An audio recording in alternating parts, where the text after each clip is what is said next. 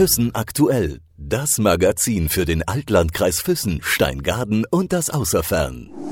Kultur in der Region. Erstmal, wir freuen uns sehr. Du bist einer der hochkarätigen Gäste, die wir in diesem Jahr haben, hier bei Füssen Goes Jazz, dem fast schon legendären Festival. Schön, dass du bei uns am Telefon bist. Servus erstmal, hallo. Ja, hallo, hallo.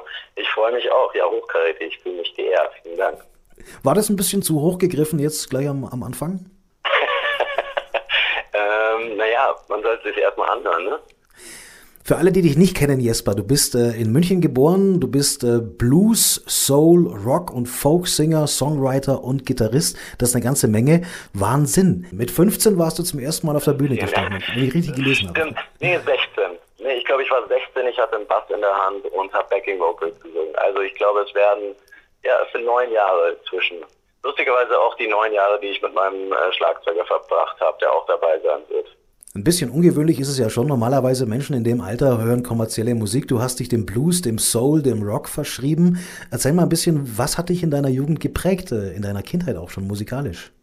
Ähm, ich bin mit einem, äh, mit einem Vater aufgewachsen, der ähm, Songs geschrieben hat, Bass gespielt hat, immer in Bands, in verschiedenen Bands auch, also beziehungsweise die meiste Zeit, ähm, meiste meiner Zeit bei Cats on Flower gespielt hat und natürlich zu Hause auch sehr viel Musik gehört hat. Und das ganze Umfeld meines Vaters ist auch entweder Musik interessiert oder Musik machend. Daher war das schon auch irgendwie, wie sagt man das, man kann es so interpretieren, dass Musik ja auch irgendwie so ein bisschen eine Sprache ist, die man erlernt. Und wenn eine Sprache die ganze Zeit irgendwo im Äther so ein bisschen mitfließt, dann fällt es einem da irgendwie einfacher, vielleicht so ein bisschen Zugriff zu finden, dann beim Machen, beim selber machen, auch wenn es natürlich ganz anders ist als Hören. Aber ja, viel, viel von meinem Vater gelernt, viel bei meinem Vater Platten gehört, meine erste Platte selbst aufgelegt, als er mal weg war auf seinem Plattenspieler. In Richtung New Wave, in Richtung Punk, viel von ihm auch. Die Klassiker natürlich dabei, Bowie, Stones, Beatles und so weiter. Und ansonsten dann habe ich, habe ich die Jungs, äh, habe ich meine, meine erste Band in der Schule getroffen, die haben einen Bassisten gesucht. Und ähm, ja, die haben mich mehr oder weniger verwechselt mit meinem Vater und ich habe dann versäumt, sie zu berichtigen im ersten Moment.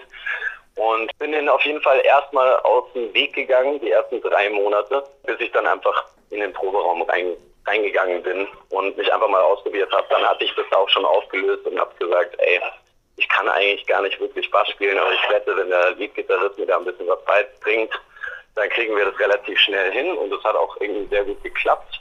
Ja, und dann bin ich da mehr oder weniger wieder rausgekommen. Und die Truppe an jungen Männern, inklusive mir, hat sich sehr für Jazz und Blues und so interessiert sofort. Das war irgendwie was, was uns gefehlt hat in der Radiolandschaft zu der Zeit.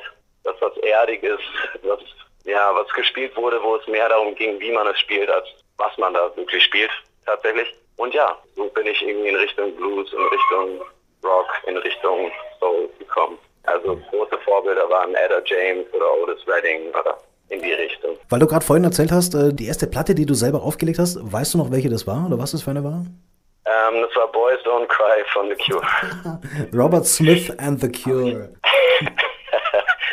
Einer meiner Lieblingstracks. Bis heute habe ich mir auch tätowieren lassen gleich. Klasse, du hast äh, zwei, zwei Alben schon gemacht, äh, Jesper.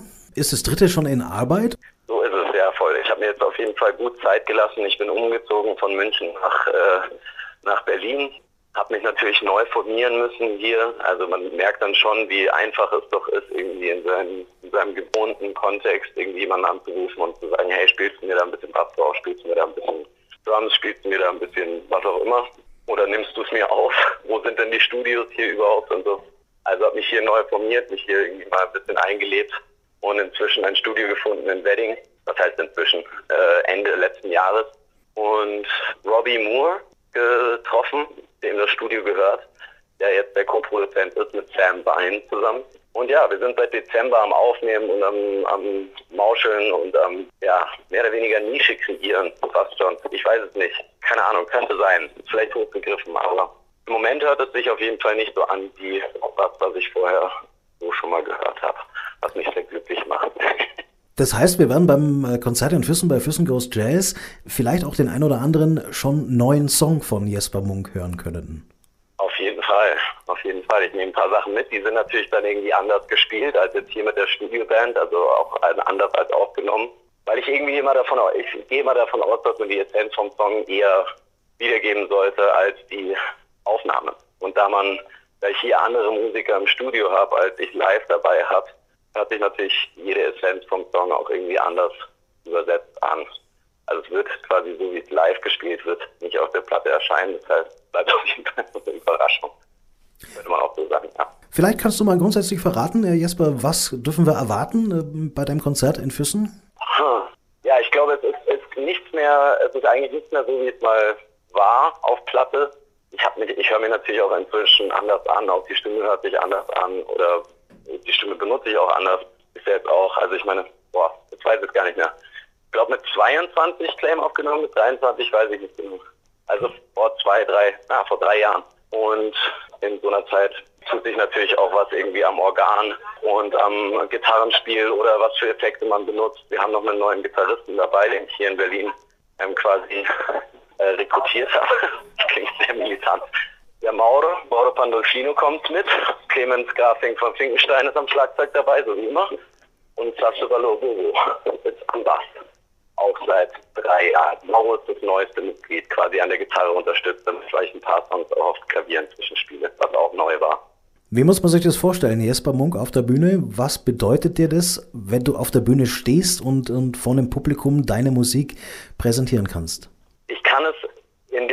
Ich ich kann da nicht den Credit für diese Aussage nehmen. Ich fand es nur sehr treffend ausgedrückt von Nick Cave. Nick Cave meinte, dass es der einzige, oder nicht der einzige, aber auf jeden Fall ein Ort ist, an dem man mehr werden kann als die Summe der Musiker auf der Bühne. Quasi eine Transformation. Wenn die Transformation gelingt, dann war es irgendwie ein Konzert, das sich nach mehr anfühlt, als man, als mit dem man quasi reingegangen ist. Und ich fand es irgendwie sehr treffend. Weil das ist irgendwie genau das, was man am Ende dann auch versucht, oder nicht, nicht unbedingt versucht zu kreieren, aber auf was man immer so ein bisschen heimlich wartet, dass es diesen kleinen Moment gibt, wo man, wo es so aufspringt und keiner mehr nachdenkt, Nichts ist mehr Technik, die Kommunikation zwischen den Leuten und einem selbst und den Musikern auf der Bühne ist irgendwie so natürlich und organisch, wie es geht und so natürlich auch so energetisch wie geht. Selbst wenn es leise Songs sind, dass man irgendwie, ja, dass man die Luft hört, so ungefähr. Stichwort energetisch, hast du gerade gesagt, du weißt ja, die Allgäuer sind ein sehr energetisches Volk. Nun bist du ja in München geboren. Das Allgäu ist sicherlich für dich ja auch kein Neuland, oder? Nein, eigentlich nicht. Nee paar Freunde kommen aus dem Allgäu. Also du hast, hast wahrscheinlich gute Erinnerungen bisher an Auftritte hier in der Region? Ja, also ich meine, ich muss ehrlich zugeben, dass die Erinnerungen an die verschiedenen Regionen immer so ein bisschen verwirrt werden. Nach fünf Tagen auf Tour weiß ich dann auch nicht mehr ganz genau, wo ich bin. Aber insgesamt mit den Leuten aus dem Allgäu immer nur positive, bis jetzt nur positive Erfahrungen gemacht. Nun bist du ja in Füssen, bei Füssen Ghost Jazz, ein Hauptakt, ähm, aber ich glaube, einschlägiges Erlebnis musste es doch gewesen sein, als du Vorgruppe gespielt hast, Supporting Act für Eric Burden. Das ist ja eine richtige Legende. Hattest du Gelegenheit, mit ihm ein bisschen äh, zu quatschen oder ihn zu treffen?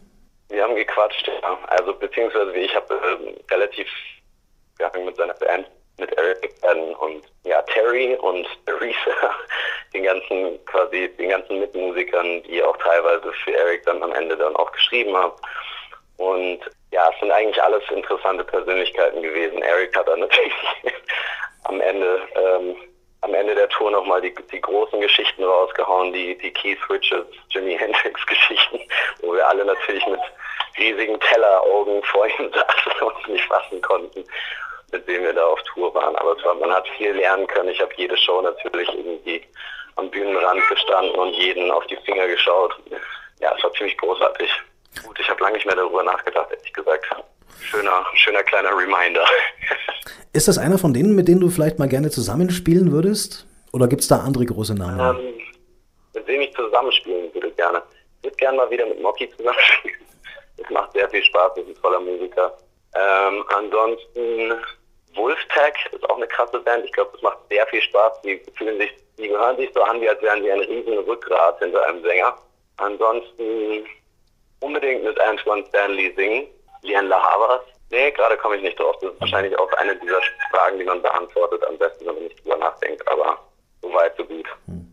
Ich hätte jetzt gedacht, da kommen irgendwie ein paar der ganz großen Blues-Legenden, die großen Namen, Buddy Guy, Eric Clapton. Da gibt es ja so viele ja, auch. Natürlich ist es auch. Ich meine, das so weit zu träumen ist natürlich auch bin nun gerade auch so ein bisschen, ich würde sagen, ich bin ein bisschen in, in, in anderen, in anderen Genres gerade unterwegs. Deswegen ist es wahrscheinlich nicht als erstes gerade in meinen Kopf gekommen. Natürlich wäre es eine riesen, riesen Ehre, mit Leuten, ja, mit Buddy Guy auf der Bühne stehen, wäre natürlich völlig geisteskrank.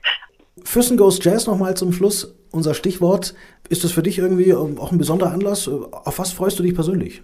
Ähm, das hört sich schon wieder, das hört sich an wie ein Festival, bei dem Musikbegeisterte eher hinkommen als ähm, Freizeit-Festivalbesucher oder keine Ahnung. Ich meine, sobald Jazz dabei ist, denkt man, dass irgendwie Leute ankommen, die sich ähm, gerne viele Töne auf einmal anhören, daher irgendwie Musik interessiert sein müssen, aber vielleicht ist natürlich auch völliger Quatsch. keine Ahnung. Nee, ich lasse mich wirklich immer überraschen. Ich äh, ziehe mir vorher nie rein, wo ich da bin. Ich schaue mir den Rahmen nicht an, ich schaue mir die Bühne nicht an, ich schaue mir die meistens sogar nicht mal die Stadt an, in die ich fahre, weil ähm, ich herausgefunden habe, dass es für mich selber viel unterhaltsamer ist, nicht zu wissen, wo ich bin und dadurch wahrscheinlich auch für die Leute unterhaltsamer.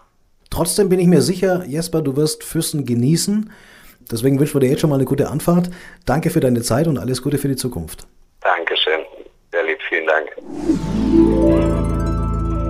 Füssen aktuell. Das Magazin für den Altlandkreis Füssen, Steingaden und das Außerfern.